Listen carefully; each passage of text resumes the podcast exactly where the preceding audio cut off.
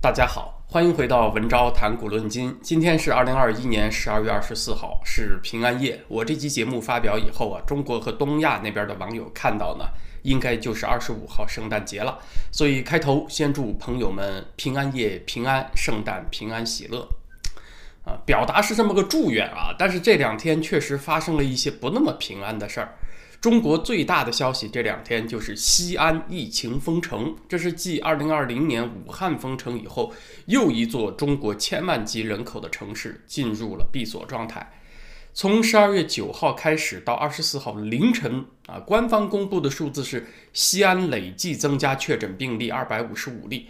从22号开始封城，限制市民离开西安之后啊，由于接下来几天每天的确诊数都是两位数，所以市内的防控封锁还是在加强升级的。从二十四号起，西安市的所谓中等风险地区又增加了四十一个。那现在呢，西安是有高风险地区一个，中风险地区一百一十一个。所谓中风险地区啊，它也意味着即使不用全面封闭，就是你这个小区不用全封，但是也要实施很严格的出入管理。本社区人员非必要不要外出，很可能这个社区只有一个出入口，哪怕是有必要外出的人，那也得测温、扫码、登记，全套措施来一遍。社区外的车辆人员也是不能进入的，同时禁止群聚活动。那什么时候能够恢复正常呢？按照中国现在的操作惯例啊，一个高风险地区要连续十四天。发现确诊病例在十例以下，同时不超过一起群聚性感染，才能够降为中风险。中风险地区又要连续十四天发现没有确诊病例，才能降为低风险。但是低风险呢，也不意味着没风险。频繁核酸检测还有出入管理仍然是要延续一段时间的啊。所以你这么一算呢，就得好几个星期过去了。除了西安市民生活受到影响之外，眼下还有一个非常大的问题，关系到很多人的问题，就是研究生的招生考试。二十二号西安封城，二十五号到二十七号这几天就是研究生的考试日期。陕西全省今年考研考生十七万，十三点五万人就在西安。那西安考生现在就懵了啊，没料到临近考试遇到了这种情况。对于这个紧急状况，西安市当局目前的安排是在公交系统之外，它组建了一个五千辆出租车加网约车组成的这么一支机动运输队伍，要求出租车行业做到一个司机对应一个风控区的考生，要做到人车一一对应。啊，他是想既满足这个防疫的需要，同时也能解决这个考生去考点考试的交通问题。但是他这个安排，我看来呢，要解决赶考问题难度仍然是很大的。如果一个司机一次只能载一个人，每次载客之后又要消毒，那在一个考生去考点往返平均三十分钟算的话，你五千辆出租车加网约车，在考前三个小时的运量也不过就三万人次左右嘛。要解决十三点五万西安考生的那个零头呢，都还差点劲。而目前西安的公交系统，它的客运满载只能有百分之五十，管控的站点还不能停，啊，这就比较麻烦。稍微令人欣慰一点的呢，是这考试的前两天，二十五号、二十六号是周末，考生不用和上班族一起挤公交。但是这种突如其来的情况，又要进行复杂的调度啊，它就难免不出现混乱。具体会发生什么？从二十五号开始考试，我们就会知道啊。所以我这儿还是建议考生各自想办法，尽量自己安排，降低考试迟到的风险。至于说对整体的经济影响啊，陕西一省的 GDP 二零二零年大约是二点六万亿元，而西安市的经济总量二零二零年是刚过一万亿元，也就是说，西安市的经济总量占到全省的比重是百分之三十八点四，过了三分之一了。而西安市的人口呢，是大约陕西全省的四分之一多一点，占百分之二十六。所以说，西安一封城，陕西也就惨了，相当于对整个省的经济是一个瘫痪式的打击。十二月初，刚刚《北京青年报》还登了一篇文章，说西安的一个面馆因为疫情两次关门，终于在十一月底熬出头了，提心吊胆地迎来了第三次开业，结果没高兴几个星期又关门了。啊。那我想这是西安服务业普遍面临的困境。这个年对他们来讲尤其的难过。本来年节期间是他们销售收入的高峰期啊，没有了这块收入，会有更多人失业了。看到冬天关于中国疫情的消息，我这儿就有点想法啊。咱们这个节目当中一直都是在对比欧美和中国的防疫策略。我说呢，这是两种不同社会制度的竞争，是对他们的考验。经过西安封城这个事儿啊，我觉得在一些大趋势上我们可以看得更清楚。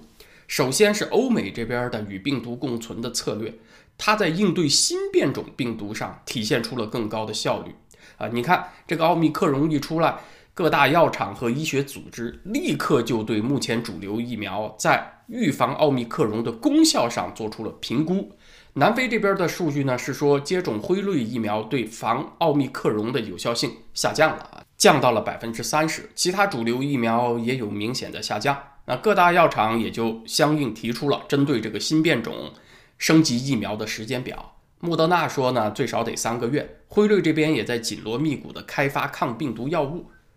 虽然说情况很严峻吧，但是有章可循，你能拿出计划来，它就不至于引起慌乱。那为啥人家就能拿出计划来呢？那是因为有前期数据做底子。中国的情况是不和病毒共存，它就没有大范围的人群接触病毒的数据，对于这个疫苗接种率。增加一个百分点，感染率会下降几个百分点，这种变化的曲线啊，你就没有了解，所以对疫苗到底有多管用，其实心里是没底的啊。当然，现在有很多人评估说，呃，打了加强针的科兴疫苗也照样感染，呃，但是呢，这也只是一个比较粗略的估计，具体的数据是没有的。这种事儿还真的没办法，没有一定比例的人群接触过病毒的数据啊，你就是做不出判断的。呃，我们看出习近平抗疫的思路啊，一开始啊，他确实是不相信科学的，他就是把防疫这个事儿当成个政治运动来搞。他认为铁拳比疫苗是更管用的，铁拳这事儿啊，他比较熟悉，操作起来驾轻就熟，效率比较高。但是要相信科学，听各种各样的分析，这事儿有点玄乎啊，有点烧脑，所以还是铁拳吧。几轮铁拳砸下去，中国模式最成功这个牛也吹出去了。可是新变种一来，不管是 Delta 还是 Omicron，就傻眼了，真的是想拐弯都没法拐了，因为没有前期大比例人口接触过病毒的数据做底子，这个疫苗有多管用，你心里没底，你头一步没底，后面步步没底，你没有前期数据，后来这个疫苗怎么升级也很难做到啊，你就不像那个西方的大药厂能够拿出这个疫苗升级的时间表来，那就更加不敢开放了。只好硬着头皮继续铁拳吧！啊，西安这边咣当一拳砸下去，陕西一省的经济都瘫了。换别的大城市再砸几拳，别的省份也瘫了。所以大家就能看出来，所谓中国模式，它长远来讲代价如何的高昂吧？啊，这是一个趋势。第二个趋势呢，就是经过几轮的流行，发达国家基本上测试出了公共卫生部门抗压的弹性。呃，我是在加拿大安省。安省在一个星期前又拿出了那个限聚令啊，限制聚集。中国的限制聚集呢，基本上就是禁止聚集的意思。我们这儿呢是把室内的聚会人数由最多二十五人降到了十人。十个人，只要你不是特别大的家庭，开个圣诞 party 也还是可以的啊。你就是不要找太多同事朋友来，还是能够开一个小型的 party 的。那做这种决定，请问是这个省的领导亲自指挥、亲自部署，一拍脑门子想出来的吗？不是，是根据已有的数据建数学模型推算出来的。安省的卫生主管部门认为，如果不做这种限制的话，大约两个星期以后啊，医院 ICU 收治的新冠人数就会满了。所以这个限聚令呢，它的目的倒不是在于要切断病毒的传播，实际也做不到，而是把医疗体系的压力保持在满负荷之下啊，是这个目的。要能够做到这一点呢，那仍然是需要对一系列参数有了解嘛，对疫苗的防护能力要有个比较客观的了解，对医疗体系的能力，对大范围人口的免疫状况，对于重症的比例，对这些参数都要有一个比较客观透明的了解。那没有一定比例的人口接触过病毒，你这些数据都是无法取得的啊，那真的就只有拍脑门子抓瞎了。所以大家就能够看出。铁拳清零和与病毒共存长期效果上的差距了吧？差距简单的总结就在于共存策略呢，能让你既了解病毒又了解自己，而且时间越长，了解的越多。你一上来就铁拳，就会让你既不了解病毒，也不了解自己。时间越长，就越不了解。没有数据，哪来的科学嘞？第三个趋势呢，就是体现在供应链上。中国和欧美的防疫思路，谁对供应链的损害最小，有更好的经济修复能力？供应链它断开时间一长，修复它成本就高；断开时间越长啊，它发生的渠道成本就越高。就像那个炉子，你凉的太久，要把它再烧热。就需要费更多燃料是一个道理。比如说啊，我是一个上游厂商，你在中国给我代工，你这三天两头的挨铁拳，一限聚工厂就没有办法开工，订单就没办法交货。这种事儿出一回就算了，你要多来几回我可受不了，我只好另找厂商代工，把订单转到印度或者越南去。回头你跟我说啊，我们这儿解封了，一切恢复正常，又开工了，我继续给你干吧，你还是把订单给我。可是我这儿刚和越南厂家建立起信任关系呢，怎么也得做几单吧，维持一阵吧。所以不好意思，只有请您这儿多量一阵。频繁切换代工厂商对我来讲有很高的渠道成本吧，我得降低这个成本。所以呢，你这儿没有订单，就只好遣散工人，关门了啊。如果这种限聚和清零防疫干扰生产频繁发生的话，当然你要重启就更难。这都是铁拳清零、粗暴防疫所制造的成本。当然，不是说欧美这边防疫它就不打乱供应链了，也有一定程度的干扰。在 Delta 传遍世界之前，中国呢是抢出了半年的时间，比欧美先控制住了疫情。那段时间，欧美国家还没有恢复产能呢，这就使得2021年上半年很多订单转到了中国，所以上半年中国的出口还有很显著的增长。但是 Delta 的到来让风水轮流转了，中国这边还在延续铁拳清零的思路，让供应链受到了严重的打扰。那个奥密克戎的到来更加是强化了这个中国不利的趋势。从从长远来看呢，在供应链的这个角度，应该还是和病毒共存是比较有利的做法啊。其实前面讲了这么多，我绝不是要说西方的头脑就特别的高明。其实啊，这些思路在中国传统的政治智慧当中都有，总结起来就是八个字：道法中庸，逆取顺守。中庸就是不走极端，你得在多个有冲突的目标之间做出平衡，不是为了实现其中一个目标就不计成本、不计代价，把别的都放弃了。所谓逆取顺守的意思是说，天下以逆取之，当以顺守之。打天下的时候呢，是可以激烈极端一点，兵征杀伐啊，是有破坏，是有逆于人性和天道的。但是你要这个把敌人赶走也没办法，得有一阵儿是这样。可是守天下的时候呢，就得反过来，要平和中庸，仁爱宽厚，你就得顺着人性天道来。啊，中共这边是万事啊都是战争思维啊，他给自己贴金的那本书叫做《大国战役》啊，你看他把防疫当成战争，习近平自己也说嘛，要打赢防疫的总体战、阻击战、人民战争。可是战争呢，它是具有高度破坏性的，它只能是短期的激烈的状态，没有人能天天打仗啊，天天打仗人早就崩溃了。所以党文化它的本质呢是非常偏激和极端的，它是既逆取又逆守，它违背了中国传统政治经验里逆取顺守这条准则。说完疫情这事儿，咱们简单说一下习近平见来京述职的林郑月娥啊。习近平对林郑月娥说了一番褒奖加训话的致辞啊，都是拿着小本本在念。啊，你说你这么伟大一领袖，脱了稿都不会说话了，这是引来了一些嘲讽。但是更多的人把注意力放在了习近平见林郑月娥坐的居然是龙椅啊这个事儿上，还有他面前摆的茶杯都是明清皇室专用的明黄色。其实林郑坐的椅子上也有龙，只不过新闻总是给一尊的镜头比较多，他这把龙椅就特别抢眼。还有。龙椅也不是从今年开始做的，几年前香港特首来朝，习近平就坐龙椅接见了。这回呢是把茶杯都换成了明黄色，算是个新道具。确实，皇室接见的派头更足了。请问这是几个意思呢？啊，难道习总真的是要称帝了不成？啊，称帝呢倒不至于，但是从这个安排，我们的确可以看出习近平他这个人的个性，还有他脑子里想的是什么。我们早年就有节目讲过，中共党文化是非常在乎明教这个东西的，明是名词的明，教是宗教的教，什么意思呢？中国传统上它比较缺少欧洲那种体系严密的宗教，但是中国人也有宗教感情，就是对那种。很大的词儿啊，有一种近乎宗教的崇拜，比如民族，那它就是一种人类的组织方式，一个很中性的词儿嘛。但是中国人一听民族，特别是中华民族啊，那就觉得无比高尚，无比的星辰大海了。一说主权就热血沸腾，对名词有一种近乎宗教的崇拜感情，这就叫明教。那这些大词儿呢，对中国人有一种脑控的作用，而党文化。很擅长的就是玩各种大词儿，但是光有大词儿呢也不够，它还必须要有相应的仪式与之搭配，这个仪式感一点都不能够马虎啊！这就说到习近平见林郑月娥为什么要做龙椅了，大家就得理解党文化当中的仪式语言。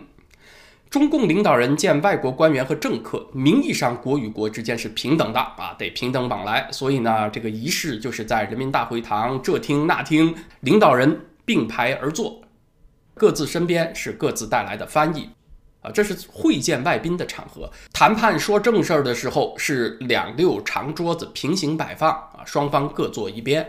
那领导人见下属官员的时候呢，当然等级上有差距，但是党内呢是同志，不是君臣，所以工作上有领导和服从的关系，仪式上呢却不能够显出尊卑，就是通过。座位位置来体现等级，还有各自面前摆名牌儿，但是呢，椅子是同样的椅子，面前的茶杯是一样的茶杯，桌布是一样的桌布，麦克风是一样的麦克风，所有家具也都是造型平常的，不会特别显示等级身份。他不会说一把椅子是黄花梨雕花的啊，是飞龙走凤的，另外一把椅子是硬杂木的，没有任何装饰的。他也不会是一把椅子是高靠背，像一个王座一样，别人的椅子都是没扶手、没靠背的墩子，他不会是这种安排。可是习近平见林郑月娥，林郑一不是外宾，不用跟他讲平等；二又不是党内的同志，同时林郑的任命途径和别的地方官员又都不一样，所以仪式呢也要有点不一样。习近平要体现出的就是中央对香港的宗主权，得来点不一样的仪式感啊！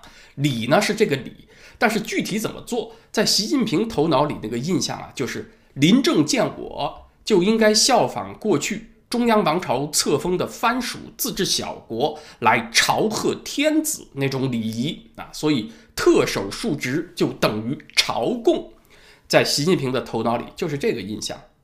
他既是要给香港的官员传递这个印象，也是要给全体香港人传递这个印象。